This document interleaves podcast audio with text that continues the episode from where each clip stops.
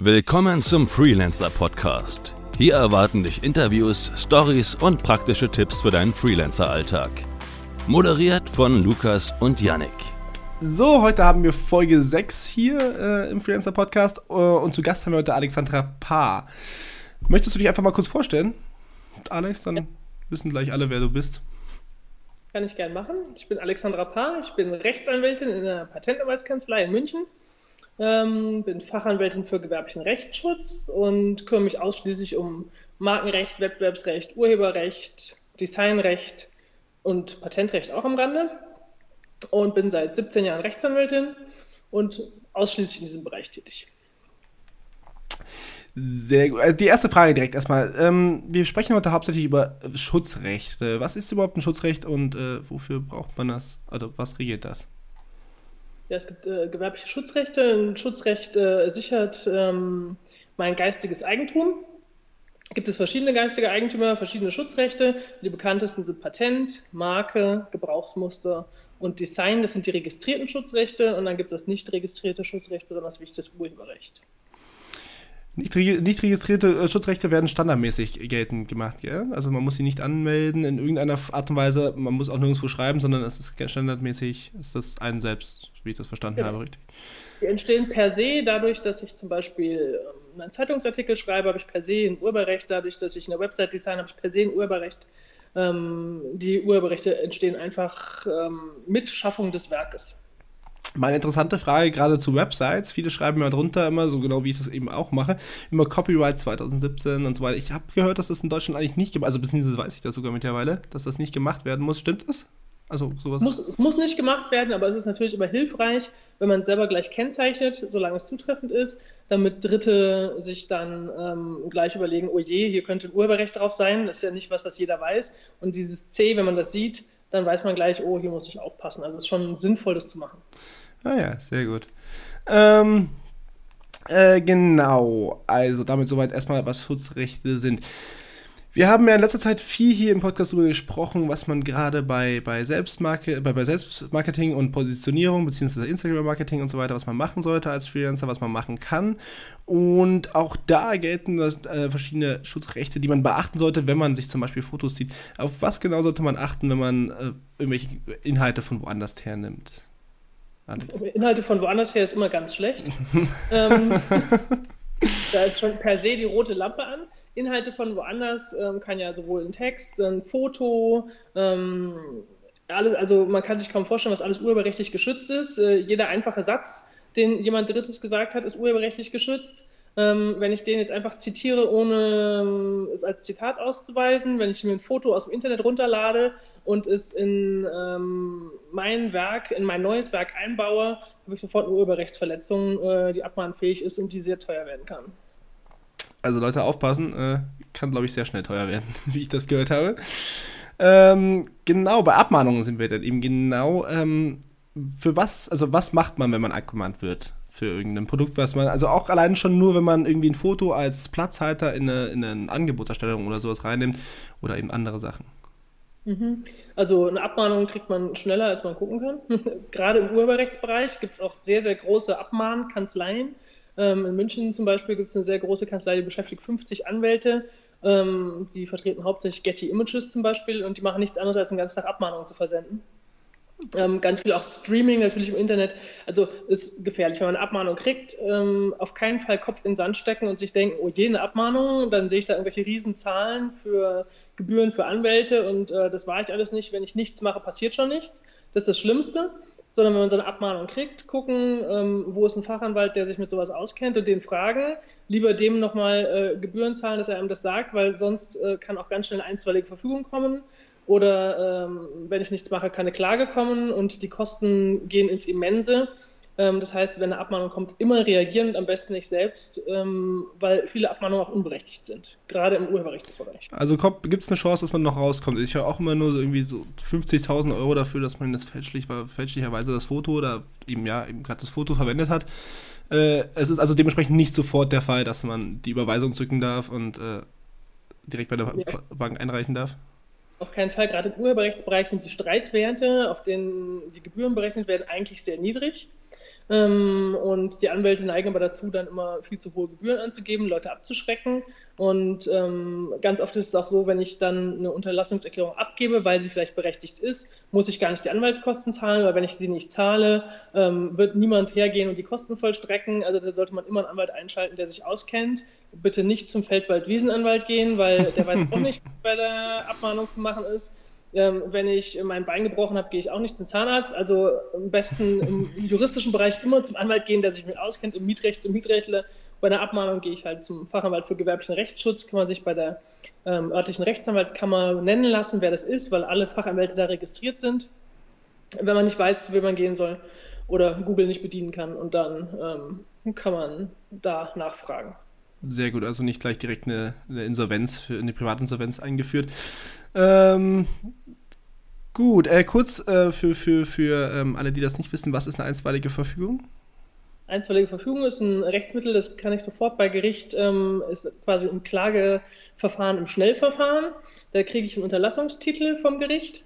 Ähm, den kann ich sofort vollstrecken mit dem Gerichtsvollzieher und dann muss man es sofort unterlassen. Das kostet ein äh, wahnsinniges Geld. Also unter 10.000 Euro Anwaltskosten komme ich da und Gerichtskosten in der Regel nicht raus. Und ähm, es ist sofort vollstreckbar. Das heißt, der Gerichtsvollzieher klingelt bei mir, stellt mir die einstweilige Verfügung zu und ich muss es sofort lassen und wenn nicht, äh, drohen ordentliche Ordnungsgelder. Also in dem Fall auch sofort äh, zahlen bei einer Abmahnung, richtig? Ja. Okay. Ähm, ja, bei der Abmahnung zahlen ist immer nicht so wichtig, aber zumindest reagieren und nicht einfach nicht reagieren. Achso, ich dachte, Weil bei Abmahnung geht es immer direkt ums Zahlen, aber also gibt es tatsächlich auch äh, Fälle, wo die einfach nur. Zahlen ist eigentlich nur der Nebenanspruch, es geht eigentlich immer um Unterlassen. Also Abmahnung ist der Hauptanspruch immer die Unterlassung. Und wenn ich die Unterlassungserklärung schon abgebe, dann kann der andere auch keine einstweilige Verfügung mehr erwirken. Das klingt logisch, ja. ähm, genau. Jetzt ist immer so ein bisschen die Frage, gerade für Freelancer, es gibt ja standardmäßig Schutzrechte, die man äh, generell in Anspruch nehmen sollte oder, oder eben ähm, Sachen, die man schützen lassen sollte. Was gibt es für Freelancer standardmäßig, was sie schützen lassen sollten?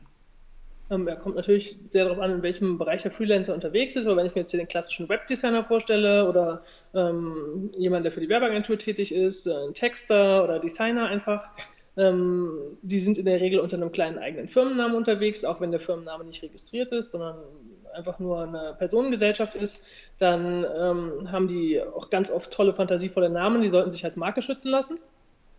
Das Geld ist auf jeden Fall wert.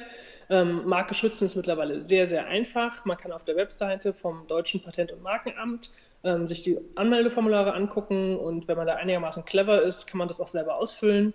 Und auch das Amt selbst hilft einem da sehr. Ähm, da gibt es auch so Beratertage beim Amt, da kann man sich da helfen lassen. Da muss man nicht, wenn man ähm, den Anwalt sich sparen möchte, ähm, muss man da nicht zum Anwalt gehen und die teure Unterstützung sich von dem holen, sondern das kann man selber eine Marke anmelden, kriegt man in der Regel selber hin. Und ähm, da kann auch nicht viel schief gehen. Es kostet eine deutsche Marke, kostet äh, 300 Euro. Da habe ich für 10 Jahre ein Schutzrecht. Ähm, das ist auf jeden Fall sehr, sehr sinnvoll. Und danach muss es direkt wieder verlängert werden. Das ist auch mal interessant. Ich dachte immer, es würde dann erstmal gut, bis man halt stirbt oder ich weiß nicht, bis irgendwie was anderes kommt, aber 10 Jahre, okay.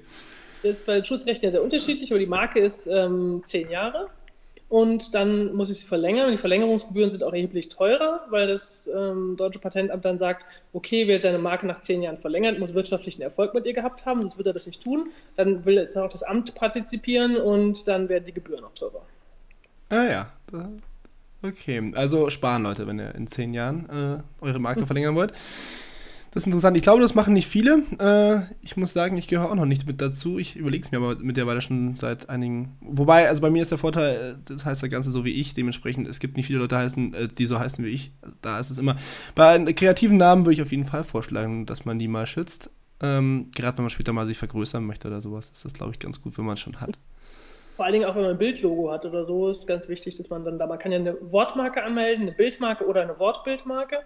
Und ähm, also gerade bei einem Logo, unter dem man tätig ist, ist es schon sehr, sehr sinnvoll, dass man das sich anmeldet. Ähm, genau, soweit zu den Schutzrechten, die man selbst beachten sollte. Jetzt ist natürlich noch eine wichtige Frage, gerade eben für, für alle Freelancer, die, die viele Auftraggeber haben. Ähm, wie, sichert, äh, wie sichert man sich als Freiberufler seine Rechte gegenüber dem Auftraggeber und welche sollte man vor allem sich gegenüber dem sichern?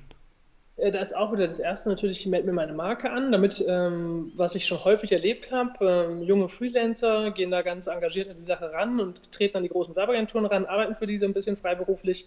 Und die Werbeagentur denkt sich, auch oh, cooler Typ und ähm, macht das ja alles ganz toll. Und das eigene Logo, was er hat, ist auch ganz stylisch, das übernehmen wir uns gleich mal und machen damit irgendwas und verkaufen es an den nächsten Kunden, gab es alles schon.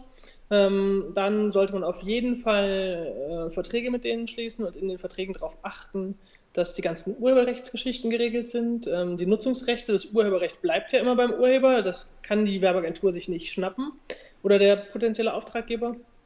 Aber die ganzen Nutzungsrechte, die muss man ja nur so weit einräumen, wie es äh, die eigene Werkart, also der eigene, das eigene Werk, was ich abliefere als ähm, Dienstleistung, ähm, das hat ja nur einen ganz kleinen Nutzungsbereich und die restlichen Nutzungsrechte möchte ich, dass die bei mir bleiben und auf keinen Fall, was weiß ich, ich bin Fotograf und mache ein paar äh, stylische Werbefotos für die Werbeagentur. Da möchte ich nicht, dass denen alle Nutzungsrechte zufallen, äh, sondern nur die für das Werk, was sie planen, was weiß ich, eine Imagekampagne in der Zeitschrift. Dann brauchen die nicht die Online-Nutzungsrechte und brauchen auch nicht die Nutzungsrechte fürs Fernsehen etc. Weiß man nie, wohin es geht und deswegen immer möglichst beschränken. Und ähm, wenn die weitere Nutzungsrechte haben wollen, sollen sie dafür auch gut zahlen. Also dementsprechend noch eine weitere Geldeinnahmequelle. Ähm, bei Nutzungsrechten gibt es dann ein bestimmtes Format, man, wie man die ausstellen muss oder irgendwie ein bestimmtes System, wie man Nutzungsrechte übergibt. Ich glaube, dass viele das immer so ein bisschen mündlich machen. Gut, hier hast du die Website, nutze viel Spaß. Äh, immer so die standardmäßigen Abgrenzungen, äh, die standardmäßigen Abgrenzungen dann zu, du darfst sie halt nicht jemand anderen geben oder so, aber selbst verwenden kannst du sie halt so viel du möchtest. Ähm, wie stellt man das wirklich formell aus? Ganz schlecht. Also mündlich äh, wird man im Zweifel als Freelancer über den Tisch gezogen, ähm, weil da einfach der Auftraggeber in der Regel einen besseren Anwalt sich hinterher leisten kann und dir alles abluchst. Ähm, deswegen, es gibt im Internet, wenn man da mal googelt, Musterverträge, Freelancer, Einräumung, Nutzungsrechte, gibt es wahnsinnig viele Musterklauseln, ähm, die kann man sich angucken. Es gibt auch schon so äh, Formularbücher, die auch ein Nichtjurist gut versteht, mit so Musterverträgen, Musterverträge für Freelancer, die kosten dann irgendwie 20 Euro bei Amazon. Äh, das ist eine Investition, die sich lohnt und sich dann da mal einen Standardvertrag ähm, rausziehen. Oder aber auch ähm, normalerweise der Auftraggeber, äh, wenn man dem sagt, hier, pass mal auf, ich mache das gerne, aber ähm, die Nutzungsrechte müssen wir regeln, gib doch mal deinen Standardvertrag dazu her, der wird im Zweifel auch irgendwas haben. Ähm, hat man schon mal auf jeden Fall eine schriftliche Klausel und ähm, der kann ähm, einem jetzt nicht was vorlegen, was äh, vom Gesetz total abweicht. Das heißt also, selbst im Zweifel das, was der Auftraggeber gibt, ist noch besser als ähm, gar nichts. Es gibt also keine direkten so Standards-Nutzungsrechte. Also nicht irgendwie so, ja, er hat es dafür gekauft, also zählt es auch nur für das, sondern man muss tatsächlich immer seine Nutzungsrechte so weit abgrenzen, dass er nicht alles machen darf damit. Genau, die Nutzungsrechte immer beschränken. Es gibt zwar diese sogenannte Zweckübertragungstheorie, das heißt, ich darf nur ähm, für den Bereich benutzen, für den der Zweck eigentlich war, aber das ist, kann man natürlich weit oder eng auslegen und deswegen ist der Vertrag da immer die sichere Seite. Ah ja, okay. Das ist ja auch interessant auf jeden Fall mal zu wissen, dass äh, es da eben sowas nicht gibt. Äh, dem bin ich bisher immer ausgegangen, sozusagen sagen, sagen zu müssen, wenn man als Auftraggeber eben sagt, das Foto anderweitig verwenden möchte und so weiter und so fort, dass man dann informieren muss und sich dann. Aber tatsächlich muss man das von vornherein machen. Das ist auf jeden Fall mal ein guter Tipp, den, glaube ich, viele mal berücksichtigen sollten, ähm, um da rechtlich auf der richtigen Seite zu sein. Wir haben immer am Ende des Podcasts eine Frage, die äh, spontan gestellt wird. Ähm, und zwar soll unser Gastgeber den wichtigsten Tipp, an, äh, den, äh, den man quasi an einen Freelancer hat, kurz erläutern. Was ist dein einer Tipp, den du einem Freelancer mitgeben würdest? Der ultimative Tipp ähm, ist, guck, äh, ob du irgendwie selber Schutzrechte hast und melde sie an und sichere sie. Egal, ob es ein Design oder eine Marke ist, aber vor allen Dingen eine Marke, schützt dir deine Markenrechte, damit sie dir kein Dritter wegnimmt. Sehr gut, Dankeschön. Damit äh, bedanke ich mich erstmal. Ich werde sicherlich ein paar Links raussuchen, die das Ganze mal noch so ein bisschen erläutern. Oder beziehungsweise vielleicht äh, schreiben wir selbst nochmal was dazu. Und äh, genau, damit danke dir, Alex. Gerne. Tschüss.